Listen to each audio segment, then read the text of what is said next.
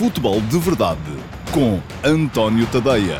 Então, olá, muito bom dia e sejam bem-vindos à edição de segunda-feira, 17 de maio de 2021 do Futebol de Verdade.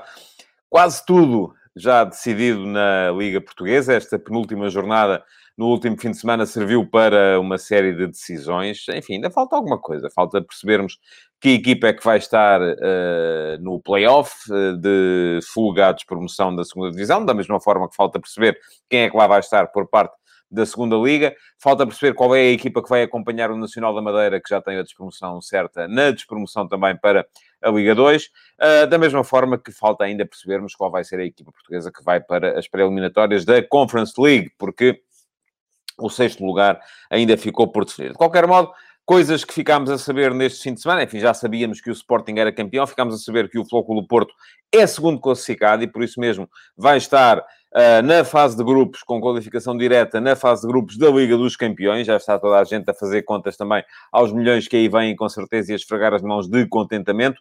Uh, sabemos que o Benfica uh, vai ter que estar na terceira pré-eliminatória da Liga dos Campeões. E atenção, eu também me deixei uh, levar aqui por um erro durante algumas edições. Creio que já falei nisto. Era disso que eu estava convencido, porque era assim que era, mas deixou de ser este ano.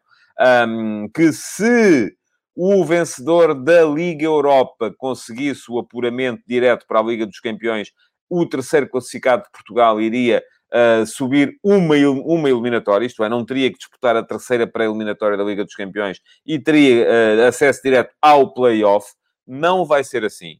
Uh, o que é que vai acontecer? Se o Manchester United, o Villarreal já se sabe que não se qualifica para a Liga dos Campeões via Liga Espanhola. Portanto, se o Villarreal ganhar a Liga Europa, entra o Villarreal na, na, na, na, Liga dos Campeões e não há mais confusão. Se, eventualmente, o Manchester United ganhar a Liga Europa, como já está apurado através da, da, da, da Liga Inglesa, da Premier League, o que acontece é que o terceiro classificado do Campeonato de Espanha entra diretamente, uh, perdão, do Campeonato de França, entra diretamente na fase de grupos.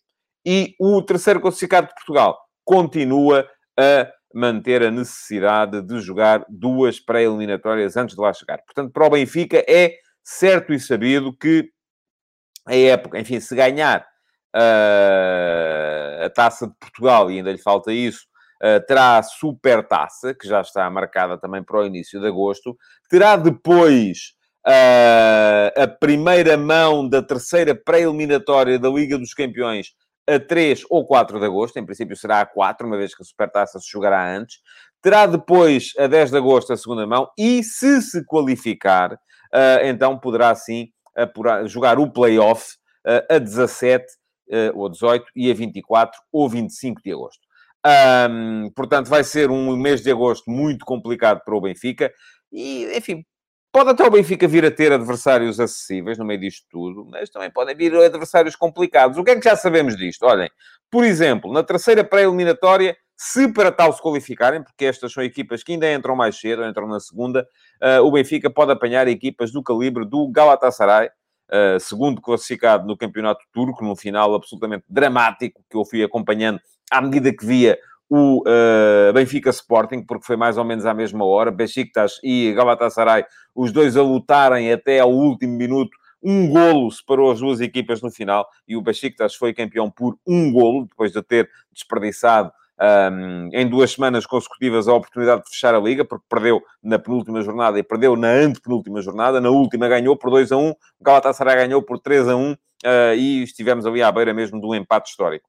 Uh, mas estava a dizer, Galatasaray Celtic de Glasgow, segundo classificado no campeonato escocês, a longuíssima distância eh, do uh, Rangers, ou, por exemplo, PSV Eindhoven. Portanto, são, é, à partida, aquilo que se espera é que uh, destas equipas elas possam vir a ser cabeças de série, mas falta muito perceber quem vão ser as outras equipas que lá vão chegar. E só nessa altura é que se percebe se o Benfica pode ou não apanhar na terceira pré-eliminatória com uma equipa do calibre destas. Certo é que pode apanhar, e isto pode, porque é seguríssimo que não vai ser cabeça de série, por exemplo, o Spartak de Moscovo, segundo classificado do campeonato russo, para onde se diz que pode ir Rui Vitória e que não vai ser cabeça de série no play-off, um, ou melhor, na, na terceira pré-eliminatória. Portanto, um, poderá acontecer uh, termos Rui Vitória contra uh, Jorge Jesus na, na, na, na terceira pré-eliminatória da, uh, da Liga dos Campeões.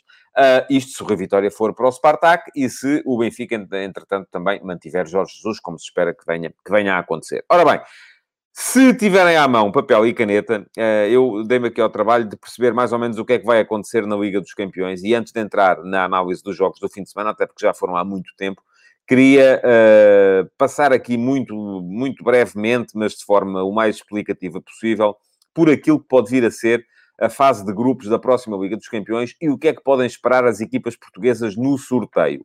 Aquilo que é mais provável neste momento, embora ainda não absolutamente seguro, Uh, enfim, há duas coisas que são seguras. Uma é que o Sporting vai ser cabeça de série, porque o campeão português é sempre cabeça de série, portanto, o Sporting fica desde logo protegido da hipótese de apanhar no seu grupo a equipa que ganhar a Liga dos Campeões, seja ela o Manchester City ou o Chelsea o vencedor da Liga Europa, seja ele o Manchester United ou o Villarreal, o campeão francês, ainda não se sabe quem vai ser, porque o campeonato ainda está todo um, embrulhado, o campeão espanhol, que pode ser Real Madrid ou Atlético de Madrid, o campeão inglês, Manchester City, o campeão alemão, Bayern de Munique, e o campeão italiano, o Inter. Portanto, os oito cabeças de série serão estes, estes estarão no pote 1. Depois, o que é que é seguro também? É que o Benfica, se chegar à Liga dos Campeões. E atenção, o Sporting beneficia do facto de ser, de, de ser campeão português, porque tem um ranking de 45.5. O Sporting é a 32 equipa do ranking da UEFA. Portanto, se fosse por ranking, obviamente nunca seria cabeça de série, como muito dificilmente alguma equipa portuguesa poderia uh, ser cabeça de série. Só para que vejam, o Flóculo Porto é 16 no ranking da UEFA, com um, um rating de 87.0. O Benfica é 24. As equipas portuguesas vêm de 8 em 8. Porto 16 87.0, Benfica 24, 58.0, Sporting 32, 45.5. Um, isto vem confirmar, de certa forma, aquela coisa que se diz sempre, que o Porto é quem anda a contribuir para o ranking de Portugal, e é verdade, é a equipa que mais contribui, mas, ao mesmo tempo, vem desmentir aquela ideia de que só o Porto é que contribui. Não, os outros também têm o seu contributo, senão estariam muito mais abaixo, e não estão assim tão mais abaixo no ranking, uh, conforme vemos, Porto, Benfica e Sporting cabem neste momento nos primeiros 32 lugares do ranking da UEFA, isto somando os pontos uh, conseguidos nas últimas cinco edições das competições europeias. Portanto, enfim, uh, não estamos assim tão mal, nem poderíamos estar se fôssemos a ver uh, com base naquilo que é a posição de Portugal, que é sexto neste ranking. O que é que é seguro eu a dizer? O Sporting é a cabeça de série, o Benfica, se se qualificar, estará sempre no pote 3, não pode ser nem melhor nem pior já fiz as contas e vou explicá-las daqui a bocado, muito em função daquilo que pode esperar o Flóculo Porto, que em princípio irá parar ao pote 2. Mas atenção, não é garantido ainda. O Porto só não vai parar ao pote 2 se tiver um azar dos diabos e lhe acontecer tudo ao contrário daquilo que, que são as variáveis. Porquê? Eu já vos disse quem são as oito equipas que vão estar no pote 1. Vou passar a dizer-vos quem são as oito equipas, ou por ordem, quem são as oito equipas que vão estar no pote 2. Atenção, pote 2, vamos ter, por esta ordem, Real Madrid ou Atlético, aquele que não for campeão espanhol. O campeão vai estar no pote 1. O que não for campeão vai estar no pote 2. E, portanto, pode calhar ao Sporting. Barcelona, absolutamente seguro no pote 2. Já se sabe que lá vai estar. Depois, por esta ordem, a Juventus, se se qualificar, mas não é seguro que se qualifique, porque a Juventus neste momento está a lutar por duas vagas com Napoli e Milan. Portanto, Uh, se se qualificar, a Juventus entra no pote 2. Se se qualificar o Napoli, muito dificilmente lá chega. Deve ser pote 3. Se se qualificar o Milan, provavelmente pote 4. Uh, e atenção, já vamos ver que este vai ser um sorteio muito complicado, porque vamos ter equipas fortes uh, no, nos potes mais, mais, mais frágeis. Depois, portanto, eu já disse, Real ou Atlético, conforme vimos, Barcelona, Juventus se entrar, Paris Saint-Germain se não for campeão, porque é isto que está a dizer o André Maia. Se o Lille, Atlético Madrid forem campeões com o Inter já, e os colossos não irão ser cabeças de série, PSG, ele queria dizer o André Barcelona, escreveu Barcelos, é o corretor, Real Madrid, Milan. O Milan estará mais abaixo, André, nem no pote 2 entra. Um, enfim, não irão ser cabeças de série, é isso mesmo. Mas pronto, estava a dizer, Real Madrid ou Atlético, aquele que não for campeão no pote 2, Barcelona, e o Ventos se se qualificar, Paris Saint-Germain se não for campeão, Manchester United, se não ganhar a Liga Europa, porque se ganhar a Liga Europa, vai para o pote 1. Liverpool, se conseguir qualificar-se, e atenção, o Liverpool um, esteve a um minuto de ficar fora da Liga dos Campeões neste fim de semana. Quem não viu, vá ver, porque o Liverpool estava empatado 1 a 1 uh, fora de casa com o West Bromwich Uh, e foi no minuto 90 mais qualquer coisa que o Alisson, no guarda-redes, foi lá à frente num canto e fez o gol da vitória. Se o Liverpool não tem ganho aquele jogo, não tinha hipótese, estava fora da Champions. Um, neste momento está a lutar ainda contra Chelsea e Leicester por duas vagas. O Liverpool tem jogos mais fracos, mais, uh, perdão, uh, com adversários mais fracos, mas uh, o Chelsea e o Leicester ainda vão jogar um com o outro e não podem ganhar os dois. Portanto, o Liverpool sabe que ganhando os seus jogos, está lá. Se não ganhar os seus jogos, provavelmente não está. Mas já vamos com uma, duas, três, quatro, cinco, seis equipas. Sevilha, seguro no pote 2. Chelsea, se conseguir qualificar-se e não ganhar a Champions. Porque, atenção, se o Chelsea não se qualificar, não entra aqui. Se ganhar a Champions, entra na, uh, no pote 1. E Borussia Dortmund, seguro no pote 2. Portanto, já temos aqui uma, duas, três, quatro, cinco, seis, sete, oito, nove equipas que estão à frente do Porto no ranking. Agora, como é que o Porto pode ficar no pote 2? Basta que destas, uma, duas, três, quatro, cinco, que estão periclitantes, não se realizem uh, uh, pelo menos duas. Isto é, basta que a Juventus não ganhe e o PSG seja campeão, ou o uh, Man United ganhe a Liga Europa, ou o Liverpool não se qualifique, ou o Chelsea não se qualifique, ou ganhe a Champions League. Portanto, destas cinco condições, se duas se concretizarem, o Porto passa ao pote 2. Se não se concretizar, se se concretizarem, se não se concretizarem, uh, uh, ou se se concretizarem quatro ou cinco, o Porto vai parar ao pote 3 com outras equipas, como o Ajax, como o Shakhtar, se, sempre, se apurar nas pré-eliminatórias, como o Lyon, que ainda pode chegar lá, seja via pré-eliminatórias, seja via qualificação direta, como o Napoli, se se apurar, como o Leipzig, que está seguríssimo já em princípio no pote 3, como o Salzburg, se se apurar via pré-eliminatórias. Portanto, um, vamos ter condições, e o André Mais já tinha chamado a atenção para isso aqui há bocado, para uma Liga dos Campeões uh, absolutamente escalofriante na próxima época. Porquê? Porque, de facto, houve equipas inesperadas a ganharem campeonatos que vão parar ao pote 1. Uh, eh, não foi só o Sporting, pode acontecer ainda com o Atlético de Madrid, pode acontecer com o Lille, em França. Um, e isto faz com que o pote 1, neste momento, uh, uh, esteja como está. Há equipas já seguras na, na, fase de grupos da Liga dos Campeões. Atlético de Madrid, Real Madrid, Barcelona e Sevilha por Espanha, já são quatro. Manchester City, Manchester United por Inglaterra, vai para seis, e depois serão mais dois entre Leicester, Chelsea e Liverpool. Bayern, Leipzig, Borussia Dortmund e Wolfsburg na Alemanha, passa a 10. E atenção, o Wolfsburg vai parar ao pote 4. É um daqueles adversários que ninguém vai querer, com certeza. Inter e Atalanta, seguros também, uh, através de Itália. A Atalanta dificilmente poderá aspirar a melhor que pote 3, mas vamos ver. Também vai complicar o sorteio. Uh, sendo que depois há mais duas vagas a distribuir entre Milan, Napoli e Juventus. Duas equipas francesas, uh, entre Lille, Paris Saint-Germain, Mónaco e Lyon, mas aquilo está tudo muito embrulhado, vai depender tudo muito da última, da última jornada, sendo que a terceira entra se o Manchester United ganhar a Liga Europa. Uh, duas equipas de Portugal já seguras também, Sporting e Flóculo Porto. Seguro o Zenit da Rússia quase seguro o Bruges de, da, da, da, da, Bélgica, sendo que ao Bruges falta um ponto para ser campeão. Uh, ainda pode lá chegar o Genk nas duas jornadas que faltam na Bélgica, mas dificilmente acontecerá.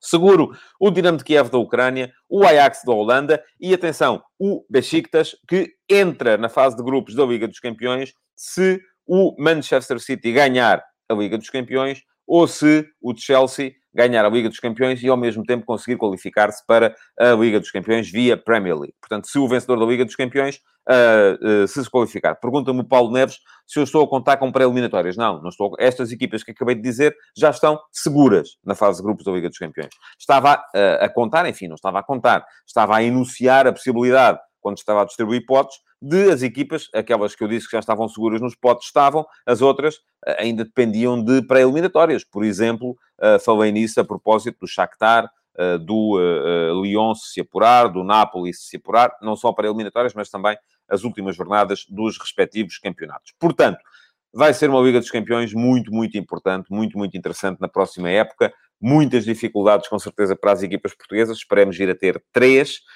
lá e, volto a dizer aqui, seguro o Sporting no pote 1. O Benfica, se se apurar, vai sempre parar ao pote 3, porque para o Benfica, um, ao pote 2 não podia chegar. Uh, o Benfica, neste momento, é das equipas eventualmente qualificáveis para a próxima Liga dos Campeões, o Benfica é a 24 Uh, ora, nunca pode ser, nunca pode ir parar lá, lá ao pote 4, uh, mas uh, também o mais certo é acabar por subir alguns degraus na hierarquia, mas dificilmente subir a 8 degraus na hierarquia para passar ao pote 2, porque era preciso que não se verificassem a qualificação de 8 das equipas que estão, que estão à sua frente. Diz-me o Laureta Roman que a UCL, a UEFA Conference League, estará mais acessível às equipas de Portugal. Sim, creio que sim, embora as equipas de Portugal que vão lá parar também não sejam as mais fortes, não é? Portanto, aí uh, teremos uh, com certeza uma competição interessante uh, com equipas que não serão assim tão fortes. e falta perceber ainda quem é que vai parar. Está lá já seguro o Passos de Ferreira. veremos quem é que vai ser o sexto classificado um, na Liga Portuguesa, que também vai parar às pré-eliminatórias da UEFA Conference League.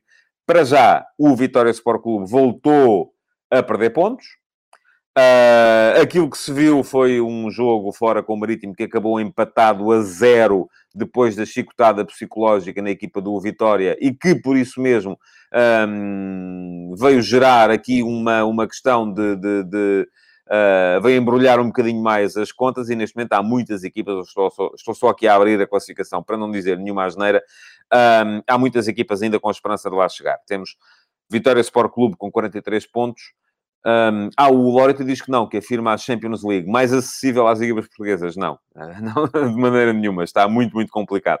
Uh, mas, curiosamente, é que o UCL, um, se formos a ver, UEFA Champions League e UEFA Conference League têm as mesmas iniciais, UCL, e a própria UEFA uh, deixou de escrever UCL para a Champions League, passou a escrever só CL, e passou a escrever UCL para a UEFA Conference League. Mas estava a dizer, Vitória Sport Clube, 43 pontos. Santa Clara, 43 pontos.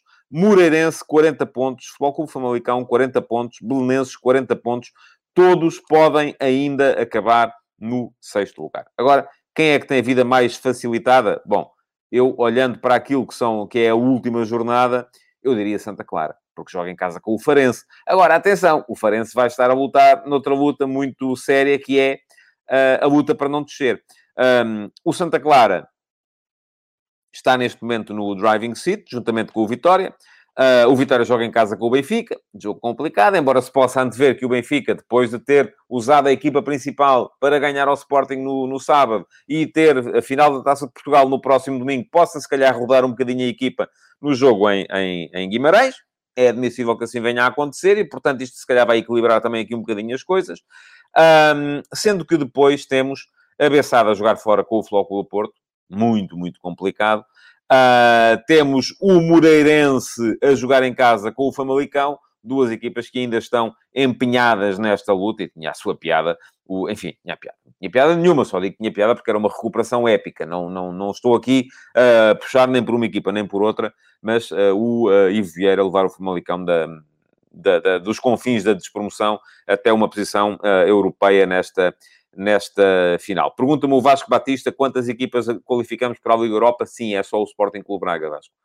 Um, o Benfica, se entretanto fracassar na, no acesso à Liga dos Campeões e for parar à Liga Europa. A coisa funciona assim. Porto e Sporting na Champions, Benfica a tentar aceder à Champions, se falhar pode ir parar à Liga Europa, Braga na Liga Europa, uh, Passos de Ferreira na Conference League e o sexto classificado, que ainda não se sabe quem vai ser, a lutar para aceder à Champions League, à, à Conference League também, uh, sendo que há ainda, está tudo ainda muito embrulhado. Como está tudo muito embrulhado no fundo da tabela, esta semana ficamos a saber então uh, que o Nacional desce, foi, uh, perdeu com clareza em, em Famalicão, está já a seis pontos do último lugar, só há três pontos em disputa, portanto já não pode lá, lá chegar. Uh, e temos depois uh, Farense e Boa Vista ganharam jogos importantes, chegaram aos 30, o Farense aos 31, o Boa Vista aos 33. O Rio Ave voltou a perder, perdeu em casa com o Porto, era um jogo muito complicado. Uh, eu creio que se o Benfica não tem ganho ao Sporting, o Porto podia entrar mais à vontade no jogo com o Rio Ave e talvez o Rio Ave tivesse mais hipóteses de conseguir pontuar. Assim sendo, o Porto precisava de garantir a Champions e, portanto, não enfim, quando digo não facilitou, não é que eu estivesse a pressupor que ia facilitar, é só porque quando os objetivos estão atingidos, as equipas naturalmente tiram um bocadinho o pé e pressionam menos. Mas depois, ainda temos, uh, uh, com hipótese de ficar uh, atrapalhado no meio disto tudo, o Portimonense, que tem 34 pontos, e atenção, podemos imaginar aqui uma situação de um empate a 4, todos eles com 34 pontos. Uh, Portimonense já tem 34 pontos para os manter, é fácil, basta que perca em casa com o Braga, mas sabe que empatando na última jornada salva-se, é tão simples quanto isto. Um empate salva o Portimonense, que faria imediatamente 35 pontos e estaria uh, ao abrigo daquilo que viesse a acontecer. Depois, uh, o Boa Vista tem 33 Uh, e na última jornada vai jogar fora com um já tranquilo Gil Vicente, mas o Gil Vicente num bom momento. Imaginemos que o Boa Vista empata e faz também 34. Se ganhar, está salvo. Se empatar, vai ficar também com 34. Uh, ah, e depois temos então, com 31 pontos neste momento, o Rio Ave e o Farense, sendo que o Rio Ave vai jogar fora com o Nacional, que já desceu. Isto poderia ser também uma confusão se o Nacional tivesse ganho ao Famalicão uh, e podia ainda ficar à frente do Rio Ave. Neste momento, o, Nacional já sabe que é o último.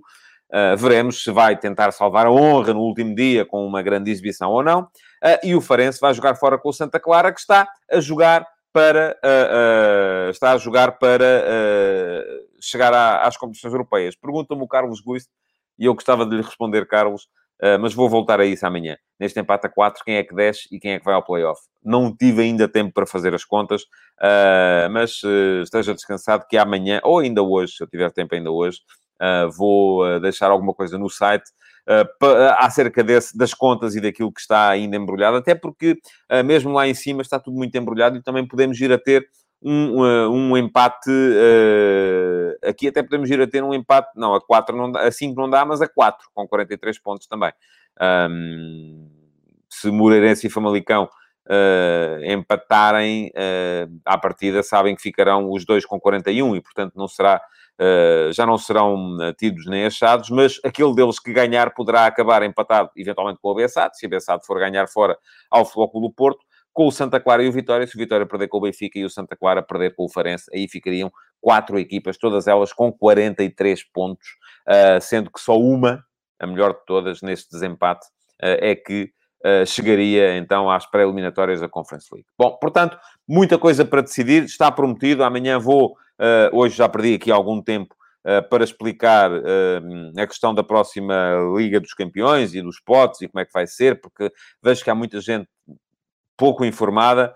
Uh, e não tem que estar, atenção, estou aqui para vos ajudar também nisso, uh, mas uh, já ficaram muita gente a dizer, o Sporting vai ficar no pote 4, de certeza, porque tem um mau ranking, enfim, não era líquido que ficasse, mesmo se fosse por ranking, mas não, vai ser cabeça de série porque é campeão, e já ficaram a saber, digo-vos eu que fiz as contas, que o Porto, à partida, estará sempre no pote 2, enfim, pode acontecer, correr mal, e não se verificar nenhuma das circunstâncias que o Porto necessita para aceder ao pote 2, e nesse caso ficará no 3, mas acho altamente improvável, e que o Benfica, se chegar à Liga dos Campeões, estará sempre no pote 3. Bom, este fim de semana, conforme já viram, houve muita emoção lá fora, também houve emoção cá dentro. Deixem-me só, já falei aqui do, do gol do Alisson, a deixar tudo... Um, o Liverpool ainda na, na, na, luta para chegar à próxima edição da Liga dos Campeões. Um verdadeiro milagre. Vamos a ver. O Liverpool voltou a jogar pouco, mal, facilitar na defesa. É uma época para esquecer por parte da equipa do Liverpool, muito por causa das lesões, uh, mas a verdade, e ontem mais uma, vamos ver, Diogo Jota magoou-se, veremos se tem condições para estar ainda no Campeonato da Europa, pode ser uma baixa importante para o Fernando Santos na luta pelo, pelo, pelo próximo Campeonato da Europa.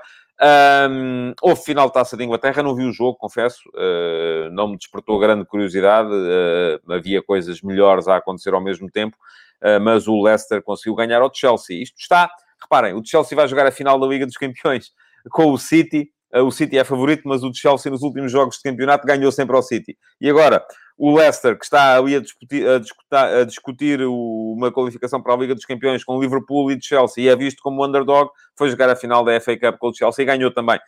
Um, portanto, está, um jogo permite sempre muita coisa diferente. Nunca sabe o que é que pode vir a acontecer.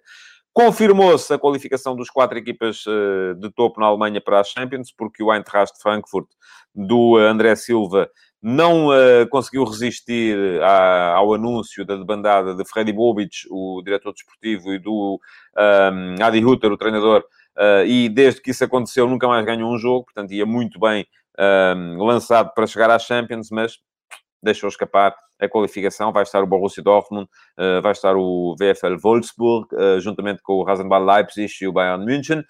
Um, quatro equipas uh, já da Alemanha certas. Não se definiu o campeão francês, porque o Lille não se definiu de qualquer maneira. O Lille precisava de quatro pontos nas últimas duas jornadas.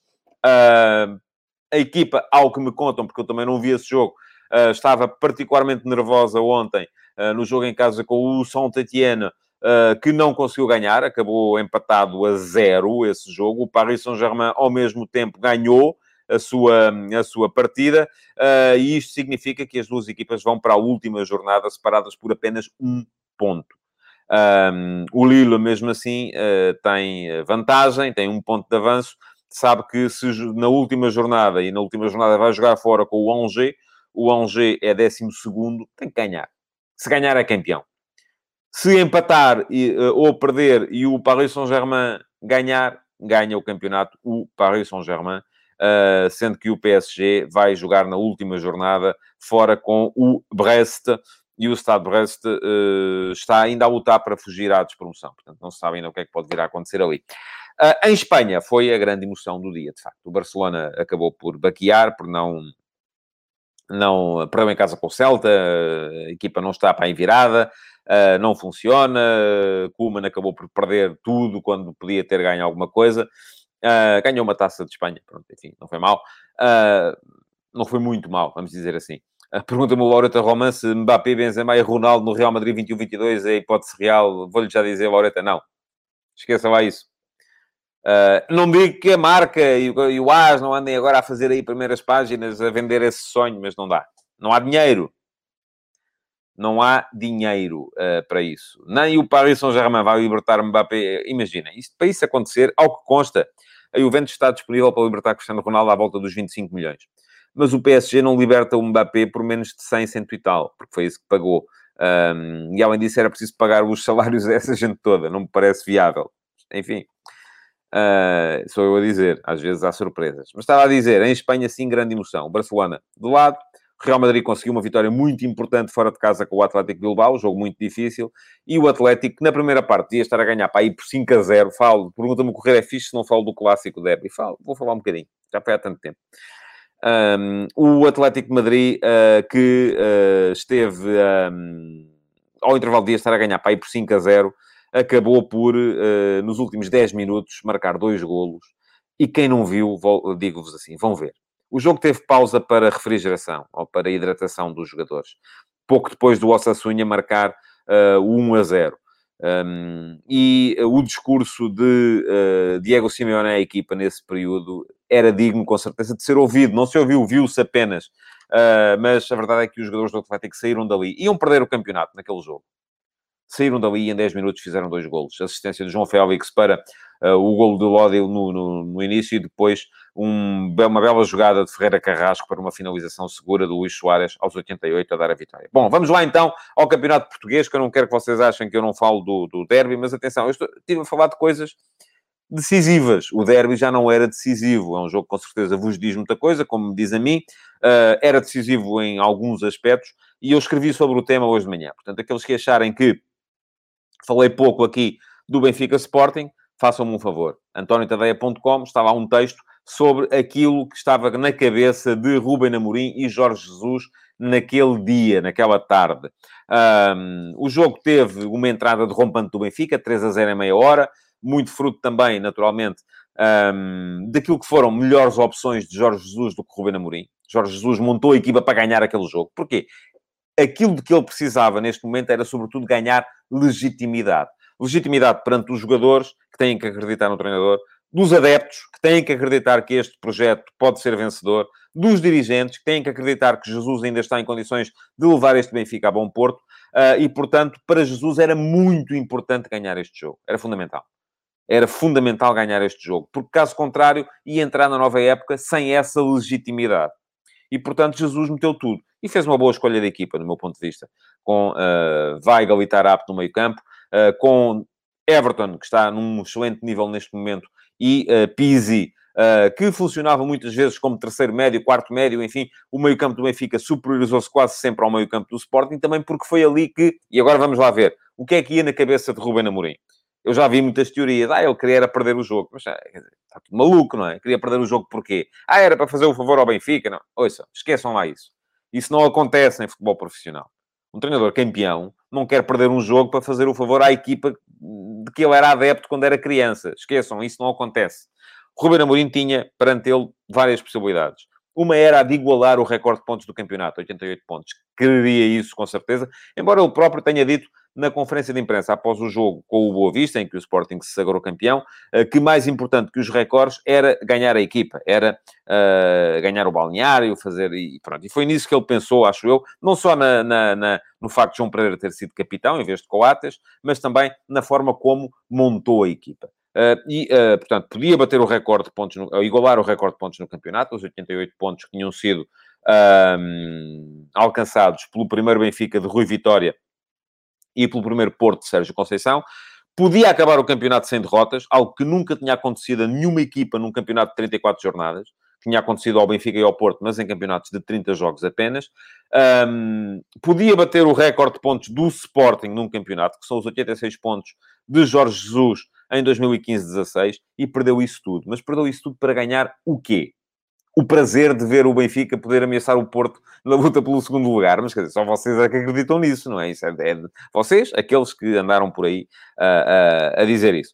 Um, o que ele quis ganhar ali, claramente, foi dar experiência uh, aos jogadores de meio campo, Daniel Bragança e Mateus Nunes, vê-los confrontar um, um, desafio muito importante, como era jogar contra um Benfica motivado, porque é isso, se calhar, que eles vão ter que fazer na próxima temporada, uh, dar-lhes experiência, perceber até que ponto é que eles responderiam e, ao mesmo tempo, uh, também explicar às pessoas, porque já deve haver muita gente uh, a esfregar as mãos, a pensar assim, agora vendemos este, vendemos aquele, vendemos o outro, compramos este, compramos aquele. Não, esqueçam lá isso. Há jogadores no Sporting que são para não mexer. João Palhinha, a não ser que chegue aí uma proposta de, daquelas de, de, de fechar o mercado, é para ficar. E atenção, eu já disse isto no início da época. No início da época andava aí toda a gente maluca, porque parece que havia uns tipos na Rússia que queriam dar 10 milhões para o João Palhinha. Eu disse, mas 10 milhões para quê? Não é? Para gastarem depois 5 milhões num e 5 milhões no outro e virem dois flops, dois suplentes, e o Sporting perdia aquele que é o melhor médio defensivo do campeonato. Não, não fazia sentido nenhum. E volto a dizer agora. Uh, Pergunta-me o Jorge Miguel Henriques, não terá sido uma chamada de atenção para o Presidente do género, só com estes não chega para o ano? Não sei, Jorge. Eu acho que o Sporting precisa de mais jogadores, como é evidente. E quis dar ao Daniel Bragança e ao Mateus Nunes a possibilidade de mostrar. E eu até acho que o Daniel Bragança pode ser seis. Mas pode ser seis das duas uma. Ou num jogo com menos exigência do ponto de vista defensivo e do ponto de vista atlético e do ponto de vista uh, de, uh, uh, físico, ou num jogo, uh, ou num modelo de jogo diferente, como é o modelo de jogo da seleção de sub-21, que tem sempre a bola. A seleção de sub-21 tem sempre a bola, joga naquela espécie de tiki-taka, que a bola nunca vai para o adversário, e, portanto, não precisa de um médio defensivo absolutamente uh, uh, clássico. Um, mais físico, mais como é o Palhinha. E, portanto, o Sporting acabou por ceder aquele início do jogo. Viu-se a perder por 3-0 aos 30 minutos. Depois, entrou muito bem no jogo o Sporting. Levou ainda um segundo soco no estômago com o 4 a 1, mas ainda conseguiu discutir o resultado. Portanto, apesar de ter perdido, eu acho que foi uma prova de vitalidade desta equipa do, um, do Sporting. O Loreta Roman diz-me que João Palhinha não é um jogador da classe de Rodri ou Busquets, é mais um Petit ou um Fernando Aguiar. É tudo diferente, Loreta. Uh, comparar o João Palhinha com o Fernando Aguiar, com todo o respeito que merece o Fernando Aguiar, enfim, não, comparar com o Petit, enfim, o Petit ainda foi um jogador internacional português, mas era um jogador que tinha menos dimensão física, apesar de ser muito aguerrido. Era um jogador que não recuperava a bola tão alto como recupera o Palhinha e que, vou-lhe dizer, não tinha os argumentos táticos e técnicos que tem o João Palhinha. Um, comparar com Busquets ou com Rodri, enfim, são jogadores diferentes. Uh, aí está. O Bragança pode ser um jogador mais próximo da classe de um jogador como, como, como o Rodri. Agora, é num modelo diferente. Eu gostava de ver. Agora vou-lhe dizer assim: o Palhinha, no meio-campo do Barcelona, era risível. Mas o Busquets ou o Rodri, no meio-campo do Sporting, também o seriam. Porquê? Porque a, a equipa do Sporting não tem depois o resto uh, do, do, do cocktail para ter sempre a bola, onde o médio, o 6, pode ser um maestro. Que é isso que uh, esses jogadores são na equipa do, do Barça. Portanto, um, o jogo valeu também pela luta entre goleadores, dois golos para Pedro Gonçalves, dois golos para Seferovic. Já sei que anda aí muita gente a querer que o primeiro golo do Benfica seja considerado autogolo. Eu já cedi o meu tempo em 5 minutos, mas vou explicar isto ainda antes de acabar. Não é autogolo. Esqueçam lá isso. Não é. Não é porquê. Ora bem, uh, o Mário Loja pergunta-me o que é que eu achei da picardia. Eu não sei o que é que eles disseram. A picardia entre o Pote e o Seferovic. Eu não sei o que é que eles disseram um ao outro, não posso ter opinião. Se me disseram o que é que eles disseram, eu dou-vos dou uma opinião. Mas não sei, portanto. Até pode ter sido uma coisa mega saudável, não sei, não faço ideia. Agora, eu queria falar, porque isto vai ser discutido, de certeza, sobretudo se eles acabarem com um gol de diferença ou iguais, um, é o primeiro gol de Seferovic ao Sporting. É gol de Seferovic e eu vou explicar porquê. Primeira razão, uh, a Liga deu. Portanto, mesmo que não fosse, era gol de Seferovic. Essa é a primeira razão. Segunda razão, porque é que a Liga deu? Porque há muita gente que diz que o Nuno uh, Mendes corta a bola com o pé e depois a bola vem para trás e bate no braço do Nuno Mendes e vai para dentro da baliza. Portanto, o último toque uh, a meter a bola para a baliza é do Nuno Mendes. Isso é verdade. Agora, eu não vejo a questão em termos de último toque. Eu vejo a questão em termos de se o jogador, que é o último defesa, não estivesse lá, era golo ou não era. Eu vejo e é, essa, é esse o sentido também das normas da FIFA. E se o jogador não estivesse lá, era golo. A situação não é comparável, por exemplo, com aquela situação. Recentemente, o, o Sérgio Oliveira do Porto marcou um livre ao Portimonense, creio que foi ao Portimonense, um, em que a bola vai ao poste, vem do poste, bate nas costas do Samuel Portugal, guarda-redes do Portimonense, e vai para a baliza. Esta bola vai entrar, o Nuno Mendes tira e depois mete, não é? Não é comparável. Porque se tirarmos o Samuel Portugal da equação nesse Portimonense Porto, a bola bate no poste e vem para trás. Não entra. Se tirarmos o Nuno Mendes da equação neste Benfica Sporting, a bola do Seferovic vai para a baliza. Não vem para trás. Vai para a baliza. É golo. Portanto, o golo é do Seferovic e não é autogolo do Nuno Mendes, conforme uh, muita gente, certamente interessada em que fosse Pedro Gonçalves a ganhar vantagem na tabela dos goleadores, já veio defender. Pronto, já me estiquei, já estou sete minutos para lá do tempo, peço desculpa.